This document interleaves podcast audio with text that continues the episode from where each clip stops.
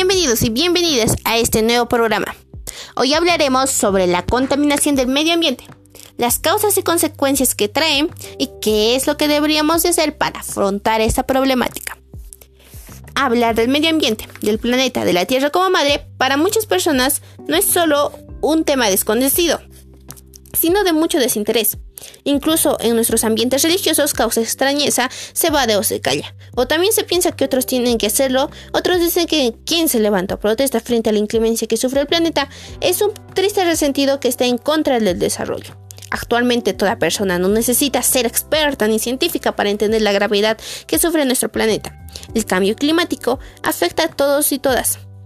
Y está aquí. Y solo podemos enfrentarlo cambiando nuestro estilo de vida, actuando juntas y juntos y desde ahora.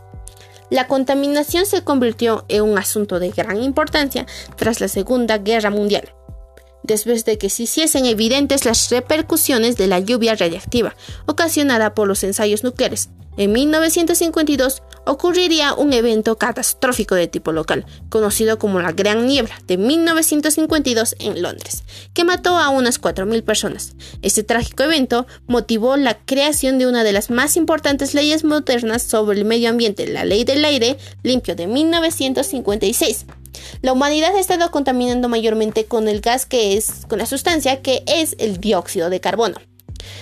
Porque nosotros emitimos en nuestra vida cotidiana con los automóviles y también las industrias al producir y procesar productos que nosotros necesitamos. El dióxido de carbono, mientras que es vital para la fotosíntesis, es algunas veces contaminante, porque el aumento en la atmósfera de los niveles de este gas junto con otros gases de efecto invernadero está afectando al clima de la Tierra. Por ejemplo, en febrero de 2007, un informe del Panel Intergubernamental de Cambio Climático IPCC por sus siglas en inglés, representado el trabajo de 2.500 científicas, economistas y políticos de más de 120 países, dijo que el hombre ha sido la primera causa del calentamiento global desde 1950. La humanidad tiene un camino para cortar las emisiones de gas de invernadero y evitar las consecuencias del calentamiento global, concluyó el mayor informe climático. La humanidad tiene un camino para cambiar el clima, la transición de combustibles fósiles como el carbón y el petróleo a fuentes renovables tiene que ocurrir en las próximas décadas, de acuerdo al último informe del Panel Intergubernamental de Cambio Climático de Naciones Unidas, IPCC. Para mitigar las emisiones de gases de efecto invernadero se necesita una cooperación conjunta de todos los países con pautas para la reducción de emisiones para cada país. Para este fin existe el protocolo de Kioto. Al contaminar con el dióxido de carbono, este se va a la atmósfera produciendo varios daños. Por ejemplo, el agujero de ozono sobre el continente antártico en septiembre de 2006, el más grande del que tenga registro la NASA. El ozono es un gas presente en la atmósfera.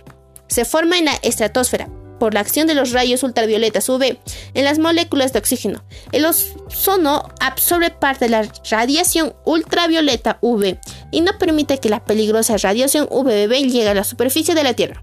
La reducción en la capa de ozono de la estratosfera trae aparejado un incremento de UVB que llegan a la superficie. Se sospecha una variedad de consecuencias debido al incremento de los rayos UVB por esta reducción. En humanos son cáncer de piel, cataratas, fotoqueratitis y daños en el sistema inmunológico. En la naturaleza, en cultivos y bosques sensibles a los UVB, daños en la estructura de ADN u oxidación y reducción de las poblaciones de plancton de las zonas fóticas en los océanos. Por lo cual, ya es de vital importancia tomar conciencia ya sobre esta problemática y rápido.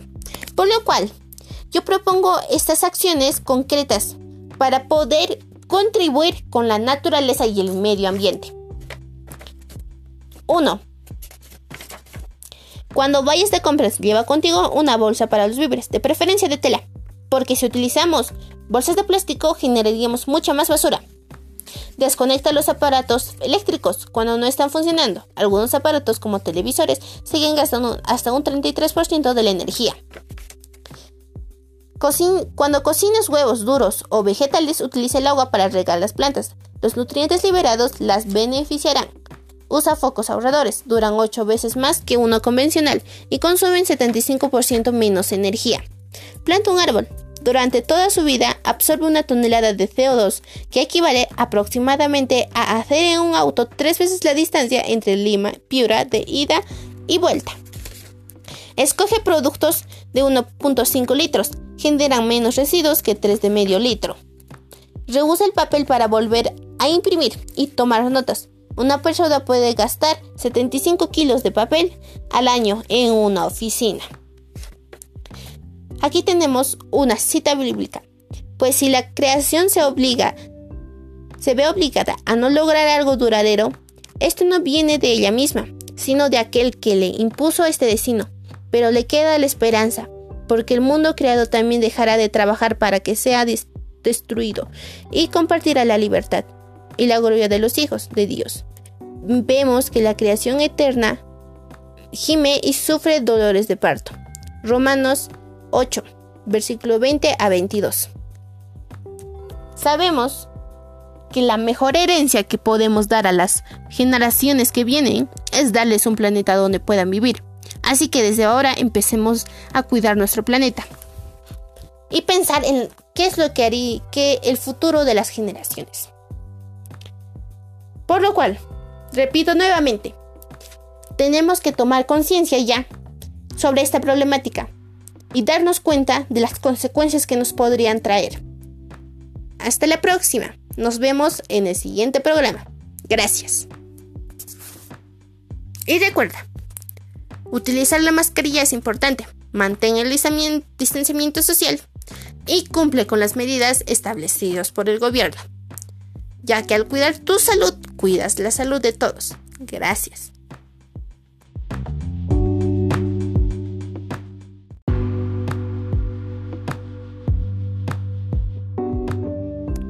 Bienvenidos y bienvenidas a nuestro segundo programa. Construyamos un futuro digno para las nuevas generaciones. Hoy hablaremos sobre las decisiones y acciones que toman los países sobre la contaminación del medio ambiente. Primero empezamos con un texto de Laudato Si, número 160. ¿Qué tipo de mundo queremos dejar a quienes serán nuestros sucesores? ¿A los niños que están creciendo? Esta pregunta no afecta solo al ambiente de manera aislada, porque se puede plantear la cuestión de modo fragmentario. Cuando nos interrogamos por el mundo que queremos dejar. Entendemos sobre todo su orientación general, su sentido, sus valores. Si no está latiendo esta pregunta de fondo, no creo que nuestras preocupaciones ecológicas puedan lograr efectos importantes. Pero si esta pregunta se plantea con valentía, nos lleva inexorablemente a otros cuestionamientos muy directos.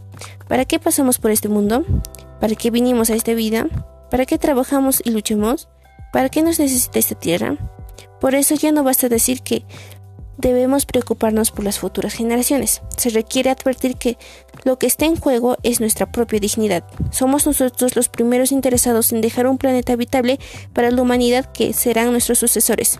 Es un drama para nosotros mismos porque esto nos pone en crisis el sentido del propio paso por esta tierra. Ahora hablemos de aquellas cumbres, reuniones que hacen los países para afrontar esa problemática contaminación del medio ambiente. La COP. ¿Qué es la COP? La Conferencia de las Partes COP es la cumbre anual que realiza la Convención Marco de las Naciones Unidas sobre el Cambio Climático, CMNUCC, donde se reúnen los 196 países más la Unión Europea que conforman a las partes. La COP son sesiones en las que se reúnen los países que han ratificado las convenciones de las Naciones Unidas. Comenzaron en 1994 y su edición 25 fue organizada por España en Madrid entre el 2 y el 13 de diciembre de 2019 bajo la presidencia de Chile.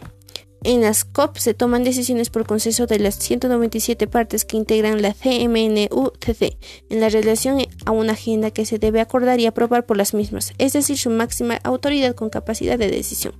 Es una asociación de todos los países miembros o partes que se reúnen todos los años durante dos semanas para abordar el problema global del cambio climático. Hay dos COP que han establecido acuerdos mundiales con objetivos concretos de reducción de emisiones. COP3, 1997. Protocolo de Kioto, que acordó el objetivo de reducir en 5% las emisiones de los países. Fue aprobado el 11 de diciembre de 1997.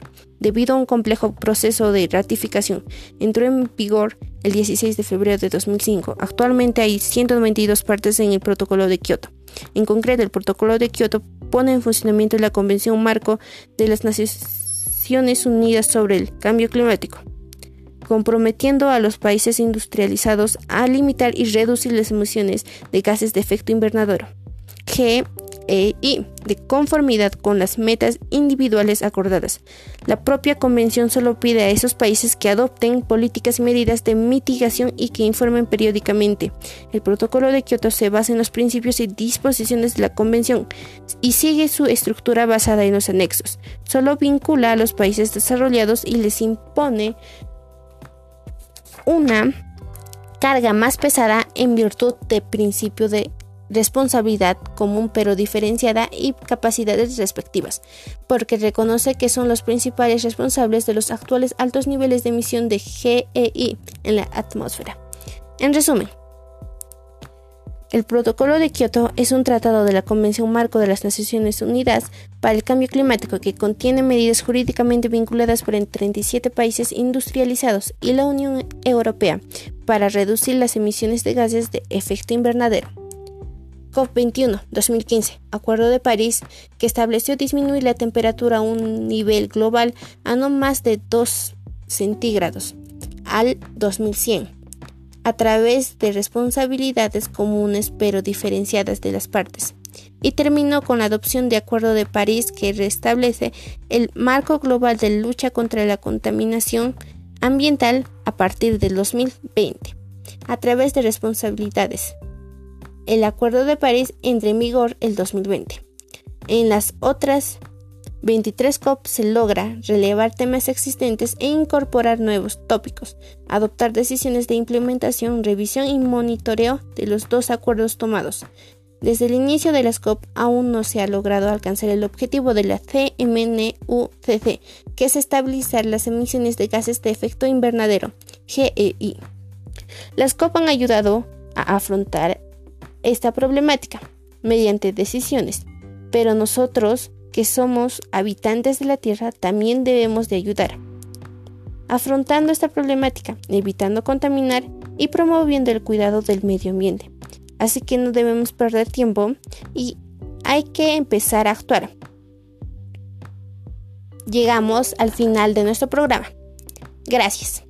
Y recuerda, utiliza siempre la mascarilla, mantén el distanciamiento social y cumple con las medidas establecidas por el gobierno. Gracias.